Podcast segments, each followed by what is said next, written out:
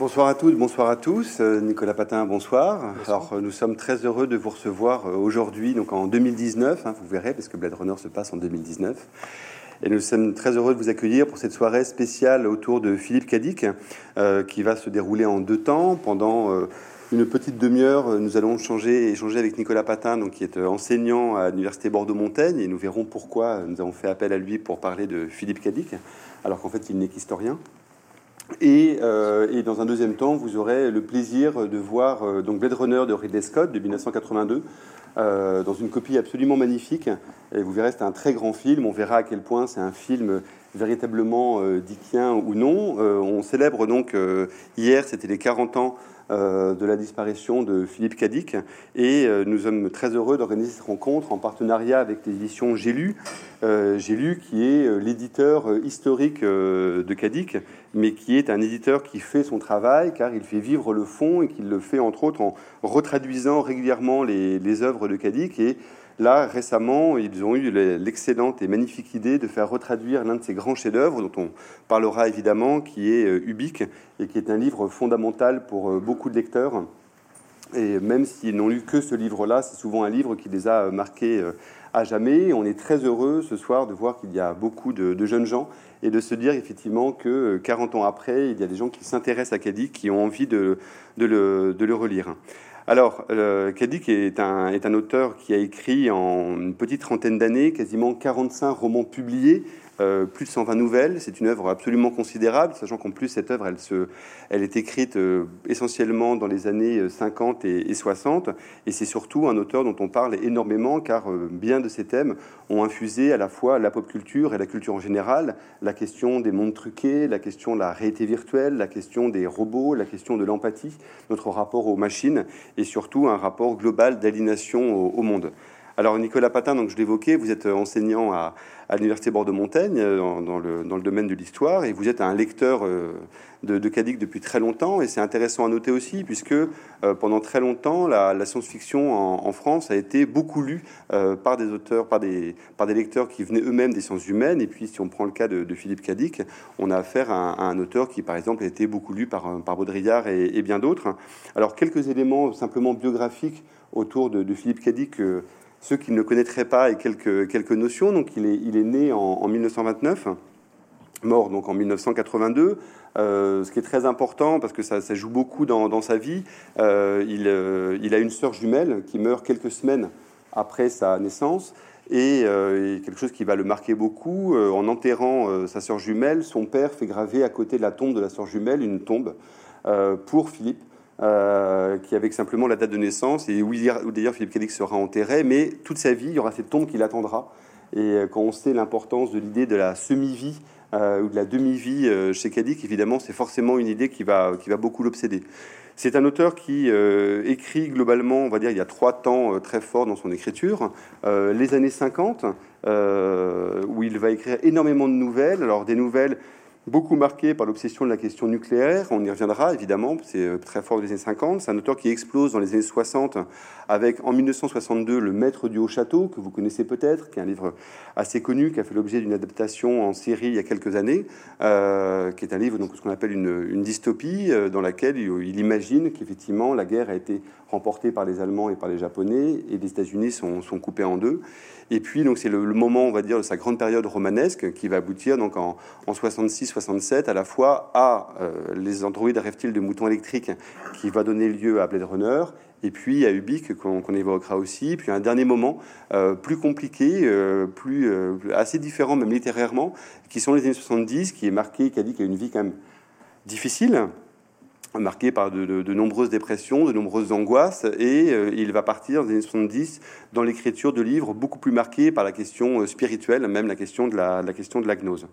Alors peut-être simplement pour, euh, pour commencer, Nicolas, est-ce que vous pourriez nous dire pourquoi pour vous Philippe Cadic est, un auteur important, essentiel, et pourquoi est-ce qu'on continue à le lire 40 ans après? Alors, merci pour, euh, pour l'invitation. Et puis, oui, ça fait toujours très plaisir de voir euh, le public MOLA habituel euh, bien fourni et les nombreux étudiantes et, étudiants. Donc, merci, merci d'être là. C'est vrai que c'est une vraie question. En fait, on, va le classer, Kadik, dans la question de la science-fiction, dans lequel on a des grands noms, dont on va parler un peu après, Isaac Asimov, d'autres, Arthur C. Clarke, que vous connaissez sûrement, mais on sent avec Kadik que quelque chose demeure et le fait qu'aujourd'hui, 40 ans après et deux jours et une journée après sa mort, on soit ensemble. Vous avez vu dans la presse, énorme couverture, dans le monde, légitimée, euh, alors qu'on a tendance à considérer que parfois la science-fiction c'est un genre un petit peu pour les ados, etc. De ce point de vue-là, déjà, ça, marque euh, l'érosion différentielle. Le, nivellement ne s'est pas produit. Il est toujours là, il est toujours présent. Et puis, Cadix, c'est quelqu'un qui aussi on peut le voir dans l'intertextualité, vous l'avez dit pardon pour euh, Baudrillard, il est lu par énormément de gens. C'est-à-dire qu'effectivement, moi c'est un peu un hasard, je l'ai croisé euh, en tant que lecteur, bon j'ai lu tous ses romans, comme ça c'est réglé, euh, mais est-ce que ça, je l'ai croisé aussi en tant qu'historien, parce que en tant que spécialiste de l'Allemagne, les livres qu'il a pu écrire sur cette question, Le Maître du Haut Château, donc adapté en série, etc. voilà, il est un peu partout. Mais il est aussi chez un écrivain comme Bernard Werber, il est aussi chez euh, des gens qui le revendiquent aujourd'hui, que ce soit dans les technologies, dans l'art, etc. Et je mettrais juste un petit bémol, il est peut-être plus connu en France qu'ailleurs. Alors évidemment, il est connu aux États-Unis, à travers aussi les différentes adaptations cinématographiques dont, vous avez pu parler. Il y en a un, nombre assez important, Total Recall, euh, Minority Report, etc. Il est connu dans beaucoup de pays, mais c'est vrai qu'en France, c'est son seul voyage en dehors des États-Unis, à Metz, et il y a, une espèce d'histoire d'amour entre le lectorat euh, et, euh, et Kadik en France. Alors maintenant, pourquoi il a résisté? À mon avis, parce que tout simplement, euh, déjà, il rêvait d'être auteur mainstream euh, d'une certaine manière. Alors, il, adorait écrire de l'anticipation. Lui-même, euh, d'ailleurs, quand il, écrit à son éditeur pour parler de, de, Blade Runner, enfin, de est-ce que les, androïdes rêvent de, moutons électriques, il, il dit c'est pas c'est pas de la science-fiction. Il dit c'est du réalisme du futurisme, alors ce qu'on va appeler anticipation. Donc c'est intéressant parce que toute sa vie, il a été en conflit avec ce genre, ce qui était perçu comme un sous-genre, la littérature des pulps des années 50. Et donc ça, ça revient après sa mort. Et puis je pense que tout simplement, mais ça on va, on va l'évoquer, dit pour moi, qu'on l'aborde en tant qu'historien, en tant que philosophe, nous pose des questions essentielles. Qu'est-ce que la vérité? Qu'est-ce que l'humain? Euh, qu'est-ce que euh, disparaître? C'est quelqu'un, comme vous l'avez dit, la dépression l'a beaucoup touché. C'est quelqu'un où souvent il y a la, la, déréliction, la fragilité, des mondes qui s'écroulent. Et donc tout ça, en fait, ça, à chaque époque, dans les années 90, dans les années 2010, aujourd'hui, ça permet de soulever des questions actuelles. Donc pour moi, c'est porté aussi par Hollywood. Il a continué à, exister pour des, lecteurs et des lectrices qui vont y chercher des choses très différentes. Alors, ce qui est intéressant de, de d'abord, ce qu'il faut dire, c'est l'élément de base, c'est que c'est un immense plaisir de lecture. C'est-à-dire quand on commence une nouvelle ou quand on commence un roman, euh, on, a, on a envie de savoir ce qui s'y passe, même si ce, n'est pas un roman, ce ne sont pas des romans de SF dans lesquels on est tenu par l'intrigue pure. On est tenu, c'est beaucoup une, une littérature d'idées, mais d'idées absolument géniales, extrêmement euh, surprenantes. Et une des idées qui est au cœur de son travail, c'est effectivement la question de l'annihilation, c'est-à-dire à la fois, on n'appartient pas au monde auquel on pense appartenir, ou le monde n'est pas celui qu'on pense, celui qu'on pense être. Et c'est quelqu'un qui euh, montre comment à la fois, que ce soit aussi bien dans son couple, alors lui-même a une vie affective un peu compliquée, c'est le moins qu'on puisse dire, voilà. Mais, euh, mais effectivement, il y a aussi beaucoup de problèmes de ce là dans les, dans, les, dans les nouvelles. Mais c'est aussi une aliénation sociale. C'est-à-dire que si on évoque Ubik, par exemple, la question de la consommation, euh, la question de la façon dont les objets finalement prennent le pas sur les humains est extrêmement présente. Et puis aussi un rapport d'aliénation par rapport au pouvoir, c'est-à-dire par rapport au fait que même si euh, l'État disparaît, il y a toujours une instance qui essaye de diriger et de contrôler ensemble en, fait, le, ça, notre difficulté ce soir, c'est de ne pas euh, divulgacher, c'est-à-dire spoiler le film pour celles et ceux qui ne l'ont pas vu, et donc de ne pas nécessairement rentrer trop dans les détails. Ce qui est sûr, c'est que toutes les adaptations cinématographiques de Kadik montrent des héros hollywoodiens, des gens avec des muscles, des cerveaux, qui ont des bonnes vies, qui font des actes héroïques.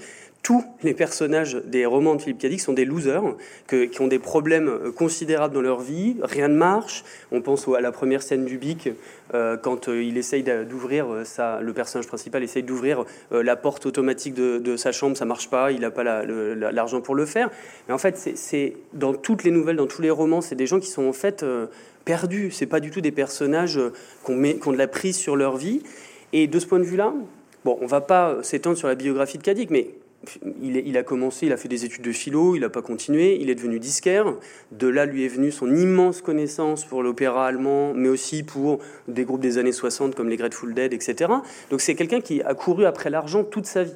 Les fins de mois, pour le coup, il connaissait très bien. Et puis, il était dans les années 50, quand il ou 60, quand il écrivait 4, 5, 6 romans par an, il était très mal payé. Donc en fait, euh, nous on le lit aujourd'hui à travers les livres, mais dans sa vie même, c'était compliqué.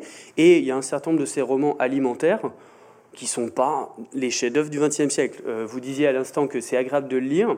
En dynamique de lecture, Kadik, c'est les meilleurs débuts de livres, toujours. On est emmené voilà, par ces personnages un peu fracturés, un peu, un peu, voilà, un peu foutraque. Et souvent, c'est un, mauvais, un mauvais finisseur, mais c'est mon avis de lecteur, ça n'engage que moi. On peut l'admirer complètement tout en considérant que c'est pas euh, la princesse de Clèves ou, ou Stendhal. Quoi. Bon. Mais sur la question de l'aliénation, je pense que, euh, vous l'avez bien dit, tout est connecté. C'est-à-dire c'est l'aliénation face au monde économique que vous allez voir dans le film. Chez Kadik, la question de l'autorité est toujours à trois niveaux. Dans l'autorité politique, la peur paranoïaque de Nixon, le McCarthyisme, il a été très marqué mm. dans ses premières années par le McCarthy, cette chasse aux sorcières contre les communistes aux États-Unis. L'autorité, euh, donc il y a toujours, il est un peu paranoïaque quand même, euh, donc il y a toujours cette peur euh, de l'autorité qui va s'incarner et frapper. On ne sait jamais comment. L'autorité économique, où très souvent, du coup, les grandes firmes, l'économie va dire le politique. C'est-à-dire que la personne est menacée par une autorité dominante, mais du point de vue économique, et où les firmes, la marchandisation du monde a progressé. Et puis, ce sera peut-être pas visible, c'est visible dans Ubik, un peu moins dans, dans dans, euh, dans Blade Runner, dans le film, toujours le religieux, même parce qu'à la fin de sa vie, Pierre vient de le rappeler, il fait une crise mystique qui va aboutir à l'écriture de romans qui sont, c'est pas les premiers à lire. Hein. Euh, Radio Libre Albémous, c'est en plus c'est postérieur, mais Siva, la transmigration de Timothy Archer, je ne conseillerais pas de commencer par ça. Et, l'exégèse, euh, de, qui est un gros volume comme ça, qu'il a publié par la suite, c'est, c'est, cette crise religieuse, mais dès le départ, quand on voit les livres, même des années 60, Le Dieu venu du centaure, c'est-à-dire en anglais euh, les trois stigmates de Palmer Eldritch, on a le Dieu mauvais, euh, parce que Kadik a une énorme culture chrétienne, il lit euh, les Écritures, et donc il y a toujours le petit contre, le grand, économiquement, politiquement. Et donc ce qui est intéressant quand on le lit aujourd'hui, c'est qu'en fait, on n'est pas dans un registre, alors je ne suis pas spécialiste de registre littéraire, mais on n'est pas dans un registre épique. Et vous allez voir dans le film, la transformation hollywoodienne est intéressante. Harrison Ford. Alors Kadik, quand il sort le livre en 68, euh, il l'a écrit en 66, il le sort en 68. Euh, écrit dans ses lettres, ces six volumes en anglais de Selected Letters, il écrit en disant oh, ça va, j'aimerais bien que ce soit adapté en film en 68. Le film date de 82, hein, on est 14 ans avant. Il dit j'aimerais bien que l'acteur principal ce soit Gregory Peck et il rêve là-dessus. Sauf que bah, dans le film, vous voyez Harrison Ford qui sort de quoi? Qui sort de Indiana Jones, qui sort de Star Wars confie euh, dans son attractivité euh, érotique euh, et sexuelle. Et donc, c'est pas du tout un personnage dickien, quoi. Tout comme dans Minority Report, ça ne marche pas. Tom Cruise, ça ne marche pas. Tout comme dans Total Recall, Schwarzenegger, ça, ça, colle pas sur le personnage de loser dickien. Voilà. Donc, c'est quelqu'un qui est proche, et il le savait. Kadik ne laisse rien au hasard. Donc, il sait à, qui il parle et il sait pour qui il écrit. Et donc, il y a cette, cette empathie aussi envers ses lecteurs et ses lectrices. Alors, il y a une donnée qui est, euh, extrêmement importante qu'on n'a pas encore soulignée, alors qui pour le coup n'est pas présente dans le, dans le film, entre guillemets non plus, euh, qui est l'humour. C'est-à-dire que ça, c'est, ça, c'est vrai dans les nouvelles. Alors, les nouvelles qui sont souvent, parce que c'était aussi la, façon dont fonctionnaient les revues de nouvelles, qui sont souvent des nouvelles à chute. Euh, mais dans les romans, euh, c'était, enfin, les romans de Dick sont extrêmement drôles. Là, vous évoquiez le moment dans, dans dans lequel effectivement la serrure va réclamer 5 cents au personnage pour se laisser ouvrir et dont lui ne les a pas, donc il commence à démonter la serrure qui lui dit qu'il va lui faire un procès. Euh, mais ça, c'est extrêmement présent et c'est l'un des grands charmes de, de l'écriture de Dick.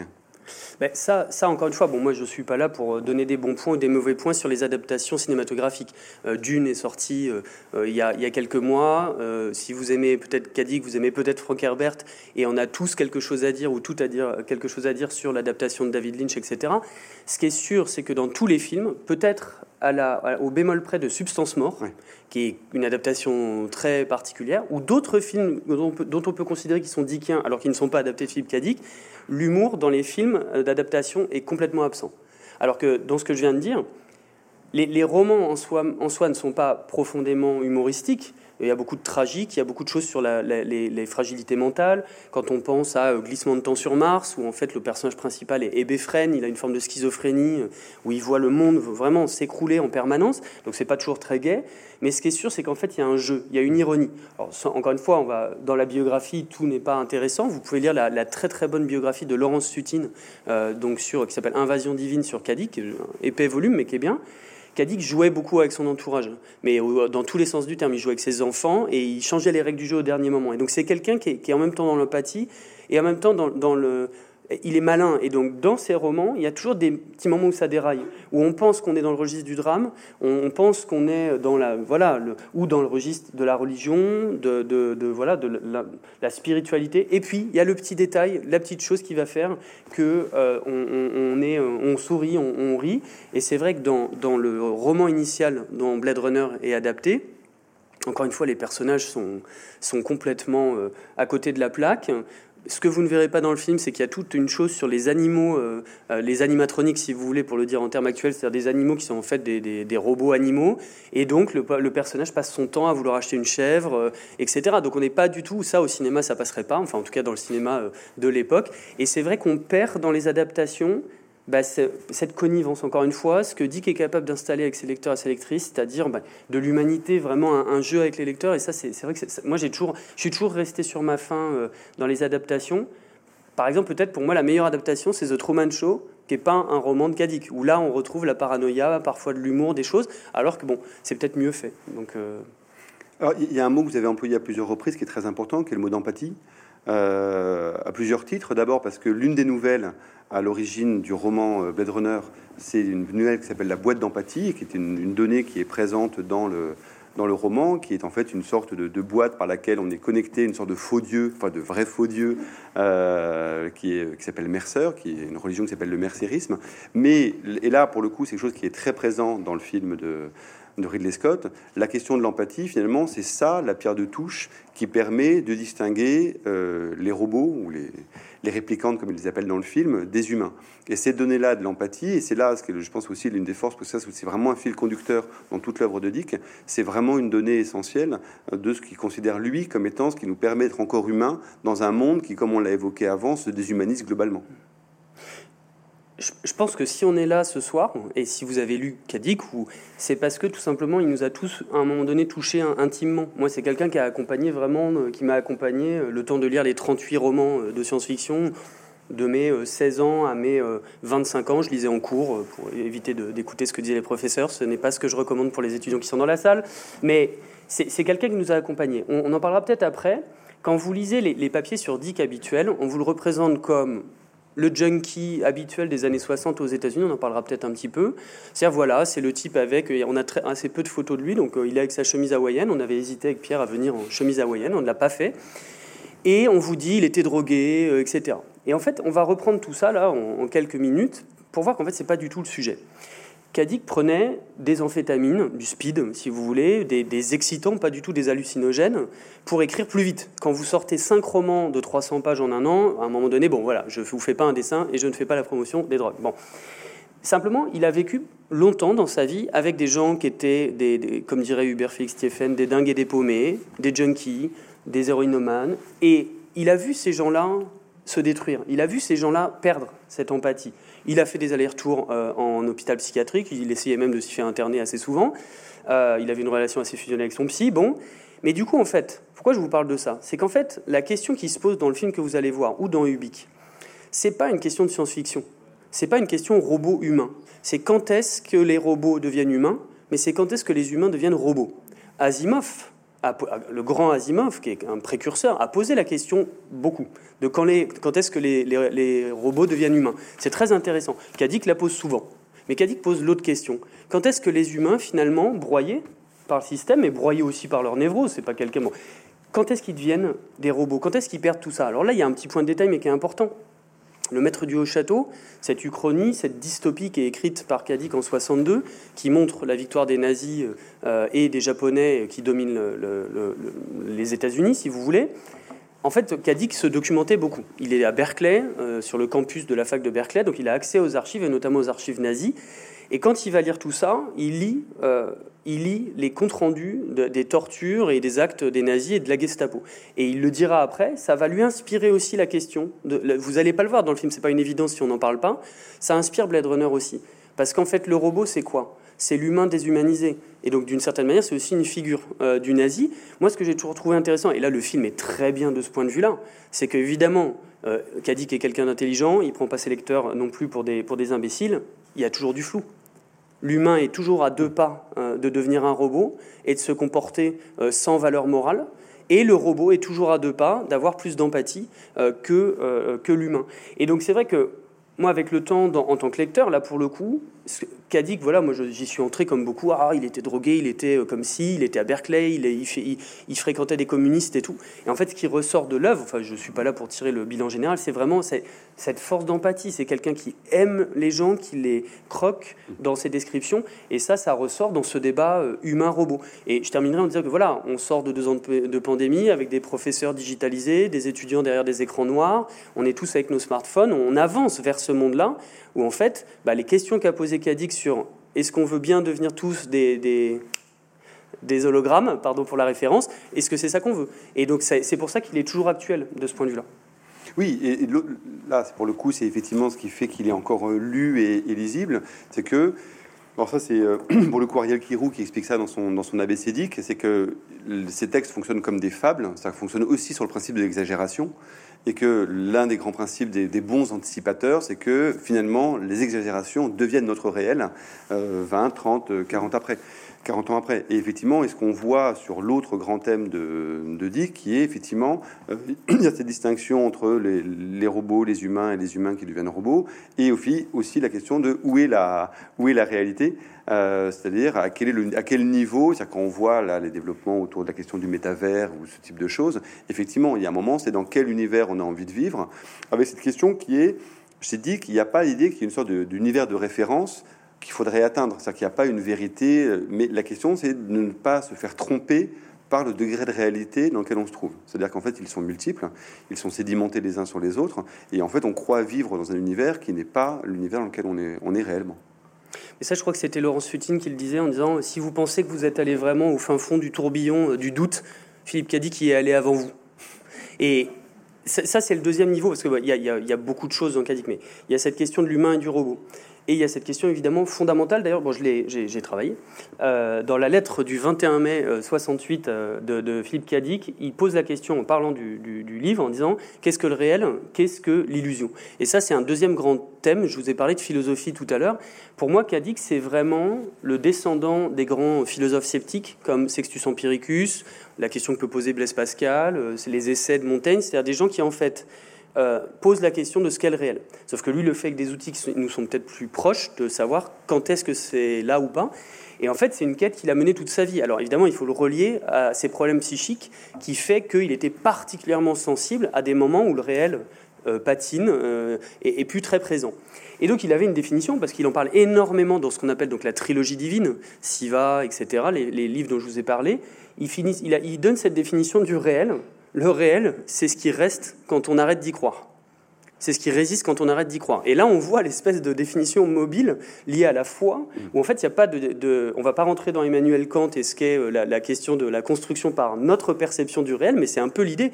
Pourquoi? Parce que Kadik est un lecteur de l'Allemagne, des, des, œuvres allemandes énormes. Il a lu Kant, il a lu Schopenhauer, euh, il en parle, on a cette intertextualité, donc il sait ce qu'il fait mais c'est ancré dans son euh, vécu à lui, où ses compagnes successives, qui n'ont pas dû avoir des vies extraordinaires parce qu'il était quand même bourré de, gros défauts, hein, euh, mais disait que euh, il avait des crises en fait de, perte de, perception du réel. Sauf qu'il se ressaisit à travers l'écriture pour nous emmener nous, lecteurs et lectrices, dans cette, ce voyage-là.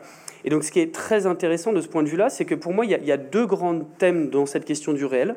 La question du mensonge, Vraiment, il y a une question mensonge-vérité, puis là, ça rejoint ce qu'on a dit au début, mensonge des autorités qui vont utiliser le faux pour dominer. Alors dans Ubik, c'est permanent, encore une fois, je ne spoile pas, donc euh, à voir.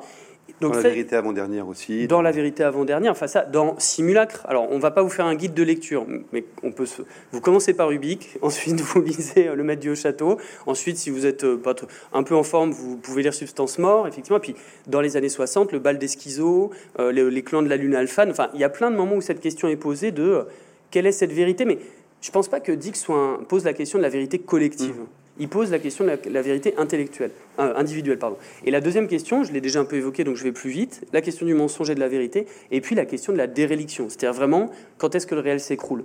Dans Glissement de temps sur Mars, que j'ai déjà cité, on voit comme ça tout s'écroule, et un des livres les plus extraordinaires qu'il a pu écrire, Le temps désarticulé, où en fait tout commence c'est un, homme qui arrive dans sa salle de bain, euh, les scènes inaugurales de Kadik, très cheap, et en fait, il veut allumer la, lumière et il, tire sur le cordon de la lumière. Sauf qu'en fait, il n'y a pas de cordon de lumière. En fait, il y a juste un, bouton. Et en fait, à partir de là, il dit Mais d'où me vient ce souvenir d'avoir voulu tirer euh, ce, cordon qui n'existe pas? Et alors, à partir de là, tout le réel s'écroule. Les objets, comme vous venez de le dire, parce qu'il y a ce côté très matériel, c'est de alors on l'a pas dit, mais Blade Runner, c'est un des premiers films qui a posé les codes du cyberpunk enfin, comme genre, je ne parle pas de Cyberpunk 2077 pour tous les gens qui ont eu le malheur de ne pas télécharger les DLC, mais ça c'est pour les, ceux qui savent. Euh, donc voilà, mais du coup c'est toujours un peu cassé, c'est toujours un peu cheap, et donc à partir de, ce, de cette petite lampe, le monde s'écroule et les objets commencent à être remplacés par des bouts de papier, table. Pierre Coutel, je ne souhaite pas que ça vous arrive, mais et, donc on est dans, dans, dans, cet écroulement permanent. Et je pense que c'est ça qui fonctionne aussi, là dans quelque chose qui est plus dans les codes habituels de la science-fiction, quand on le lit, bah, parfois ça fout la frousse. C'est-à-dire qu'on se dit, purée, on, finit le bouquin, on se dit, est-ce que j'existe vraiment? Est-ce que, est que là, je suis vraiment en train de vous parler ou de vous imaginer? Enfin, vous voyez, c'est très dickien et, et ça, c'est, il, est, très très fort pour poser ces questions-là. Oui, c'est vraiment ça qui est au cœur du, plaisir qu'on a à, le lire. Alors, bientôt, euh, heureusement pour vous, c'est bientôt le moment de la projection. Alors peut-être simplement quelques mots autour du, du Blade Runner de Ridley Scott. Alors c'est un projet qui met euh, très longtemps à, arriver. Comme l'évoquait euh, Nicolas, effectivement, euh, dit qu'il pense dès le début, puisque c'est son, son, grand rêve, c'est d'avoir des adaptations pour avoir de l'argent. le film finit par se faire, donc en 82. Dick va en voir une vingtaine de minutes. à peu près quelques semaines avant de mourir, il en est plutôt, plutôt très content de ce qu'il voit. Et alors, c'est intéressant parce que c'est un film qu'on voit maintenant comme une pierre marquante dans le cinéma et dans le cinéma de science-fiction en particulier. Et ce qui est intéressant, c'est qu'en fait, quand le film sort, c'est un échec. C'est un film qui perd de l'argent, qui perd beaucoup d'argent. C'est un film qui a coûté très cher. Alors, c'est un film qui ne marche pas pour plusieurs raisons. Une, raison qui est assez euh, amusante, c'est que le film sort la même semaine que E.T. Et je pense qu'on ne peut pas imaginer deux films plus différents dans le rapport à la science-fiction et en tout dans le rapport à l'optimisme par rapport au futur que E.T. Euh, et, Blade Runner, qui est marrant parce que sort la même semaine aussi un autre très grand chef de la science-fiction qui est The Thing de Carpenter, qui est aussi un film entièrement sur l'indistinction du bien et du mal, alors que dans E.T., là où est le bien, là où est le mal, c'est assez clair. Donc c'est plus simple à penser. Et. Euh, et ce qui fait que finalement, il va y avoir une drôle de postérité de, Blade Runner, à la fois parce que, comme ça n'a pas marché, les studios hollywoodiens vont se dire, non, en fait, euh, dit que ça marche pas au cinéma, donc il n'y aura pas d'adaptation pendant quasiment 10 ans il va falloir le succès de Total Recall en 90 de Verhoeven, donc avec euh, Schwarzenegger, pour que ça redéclenche une nouvelle vague. Et puis après, il y aura une troisième vague après le succès de Minority Report de Spielberg aussi, qui est intéressant parce qu'entre-temps, Spielberg est lui-même devenu beaucoup plus noir et beaucoup plus sombre qu'il n'a pu l'être dans les années euh, dans les années 80. Et, comme l'évoquait euh, Nicolas, ce qui est intéressant, c'est que le film que vous allez voir, qui est vraiment un film visuellement absolument magnifique. Enfin, tout est bien. En plus, là, c'est la copie est très lumineuse. Ça a longtemps circulé dans une copie un peu un peu sombre. Et puis euh, c'est un film qui va marquer visuellement, graphiquement, toute une esthétique qui va donner lieu à une esthétique littéraire qui est donc ce qu'on appelle le cyberpunk, qui est le grand courant de la SF des années 80, et puis aussi une esthétique de façon générale euh, des films. Et c'est après que le film va véritablement apparaître comme le, chef-d'œuvre qu'il est. Vous verrez, ce qui est assez frappant quand on le voit, c'est que finalement, c'est un film des années 50, c'est-à-dire qu'en fait, c'est un film noir. Et en fait, pour ceux qui l'ont déjà vu, Rachel, le personnage féminin principal, elle est habillée comme une vampe des années 50. Et lui-même et, euh, Descartes, donc joué par Harrison Ford, il joue un personnage de privé, comme à un moment même, il y a des, producteurs au début qui pensent à Mitchum pour interpréter le personnage. Donc il y a cette idée, donc il y a ce côté complètement années 50, et ça, c'est pas complètement désaccordé par rapport à Dick, ça l'est un peu par rapport au roman, mais pas par rapport à son œuvre, parce que effectivement, le, le privé des années 50, c'est quelqu'un qui n'est pas là pour euh, restaurer l'ordre. C'est-à-dire qu'on n'est pas chez Agatha Christie. C'est quelqu'un qui est dans un problème moral au monde et qui est confronté à un monde qui effectivement lui pose des problèmes moralement. Et c'est ça tout à fait qui est présent à la fois chez Dick et qui est présent dans le film. Et puis après, il y a ce qu'on retrouve aussi, les obsessions qui sont très, pour le coup, celles de, celles de Ridley Scott, c'est-à-dire la grande entreprise. Alors c'est euh, Tyrell Corp dans Blade Runner et juste avant, parce que dans ce moment-là, euh, Ridley Scott sort d'Alien. Et donc dans Alien, vous avez la Velan Corp aussi qui est la même, idée, c'est l'idée d'une compagnie qui poursuit ses propres intérêts. Et là, en l'occurrence, dans Blade Runner, le fait de rendre indifférents les robots pour les faire travailler dans le monde, monde réel et, euh, et récupérer un monstre dans le cas d'Alien.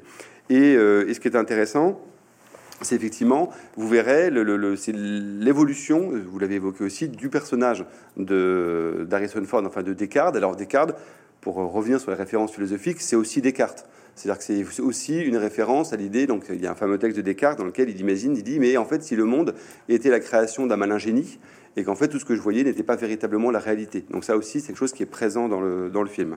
Enfin, vous verrez, c'est surtout un film essentiellement magnifique, euh, très très beau, avec une grande musique d'Evangélis par ailleurs, mais surtout, on va vous laisser le regarder parce que c'est le moment et une notion du consentement quand on embrasse des jeunes femmes qui est, qui est, vraiment très années 80.